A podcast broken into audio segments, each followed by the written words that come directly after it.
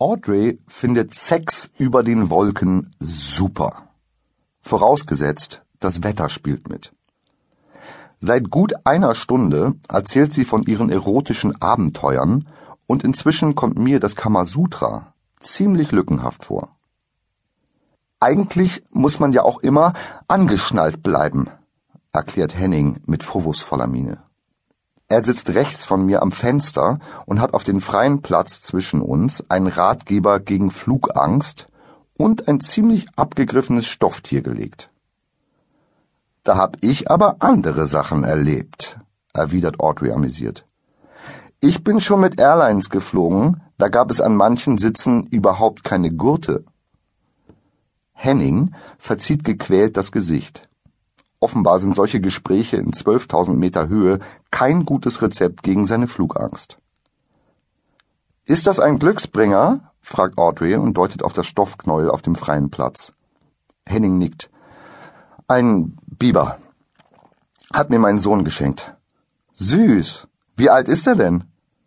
Henning blickt ratlos auf seinen Biber. Der Sohn, nicht der Biber, werfe ich ein. Ach so, zwölf. Ich hab auch einen Glücksbringer, grinst Audrey. Ein Tattoo. Henning schaut sie interessiert an.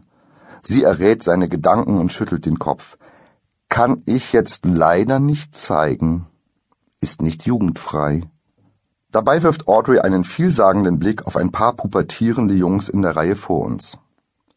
Die Clique hatte zu Beginn des Fluges lautstark mit erotischen Urlaubsplänen geprahlt, war aber während der Schilderungen von Audrey zunehmend stiller geworden. Inzwischen herrscht ehrfürchtiges Schweigen unter den Halbstarken. Ich vermute, sie überlegen gerade, ob sie wirklich schon bereit sind für das Abenteuer Sex oder ob Tischfußball und Nachtwanderungen nicht auch schöne Freizeitbeschäftigungen sind. Kapitän Arne Petersen setzt uns nun davon in Kenntnis, dass wir die Reiseflughöhe soeben verlassen haben und uns im Anflug auf Palma de Mallorca befinden. Das hätte ich auch ohne Durchsage gewusst, denn gerade krallen sich Hennings Fingernägel in die Armlehnen. Oh, da muss ich schnell noch mal wohin, zwitschert Audrey. Henning ist um die 40 und hat seine Bio-Imkerei von Deutschland nach Mallorca verlegt. Seine Familie wollte sich ihren Traum von einem Leben unter südlicher Sonne erfüllen, weshalb Henning nun alle zwei Wochen unter Höllenqualen in die alte Heimat fliegt, weil er dort den größten Teil seiner Ernte absetzt.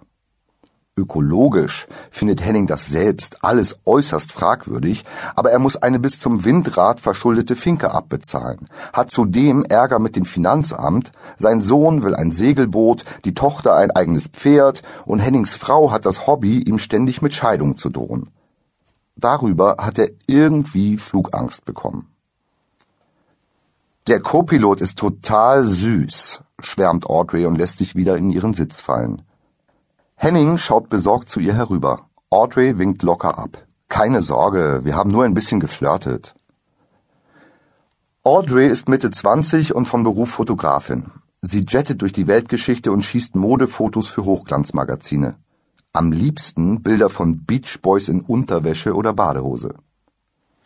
Mit 16 ist sie nach New York gezogen, um Fotografie zu studieren und wurde die Muse ihres Professors eines mehr als 40 Jahre älteren Starfotografen, der sie am Tag ihrer Volljährigkeit heiraten wollte. Der Plan zerschlug sich, weil Audrey zuvor die halbe Upper East Side flachlegte. Audrey heißt eigentlich Andrea Regina. Auf Anregung eines Londoner Violinisten änderte sie jedoch ihren Namen. Nach einer kurzen, aber heftigen Affäre verließ sie den liebeskranken Musiker kurz vor seinem ersten Auftritt im Teatro Colon. Prompt schwänzte der Mann die Vorstellung und fiedelte stattdessen stundenlang Tango-Melodien vor Audreys Hotel. Am Ende waren drei Polizisten nötig, um den Unglücklichen von seiner schluchzenden Violine zu trennen. Audrey findet, dass sie ihm einen Gefallen getan hat, denn ihrer Meinung nach war er offensichtlich zu labil für eine internationale Karriere. Dass der Mann sich bereits mitten in einer solchen befand, als Audrey ihn abservierte, scheint sie nicht einmal bemerkt zu haben. Ein Schnaufen zu meiner Rechten erinnert mich daran, dass Henning Landeanflüge schrecklich findet. Alles okay? frage ich leicht besorgt. Henning nickt tapfer, schnauft aber weiter. In ein paar Minuten sind wir da, versuche ich ihn zu beruhigen. Audrey schenkt mir ein zartes Lächeln. Wahrscheinlich findet sie es süß, dass ich versuche, Henning vor einem Kreislaufkollaps zu bewahren. Ich lächel zurück. Möglichst verhalten, denn sie soll nicht denken, dass ich mit ihr flirte. Ich möchte allein schon deshalb professionelle Distanz zu ihr halten, weil sie nach Lage der Dinge bald mein Boss sein wird. Sie gehört nämlich jener Familie an, deren Unternehmen ich in Zukunft leiten soll. Wir haben das zufällig kurz nach dem Abflug herausgefunden. Ich betrachtete gerade ein Foto von Iris, als Audrey sich bei dem Versuch, ihre Löwenmähne zu bändigen, in ihrem Sitz streckte und dabei einen Blick auf das Bild warf.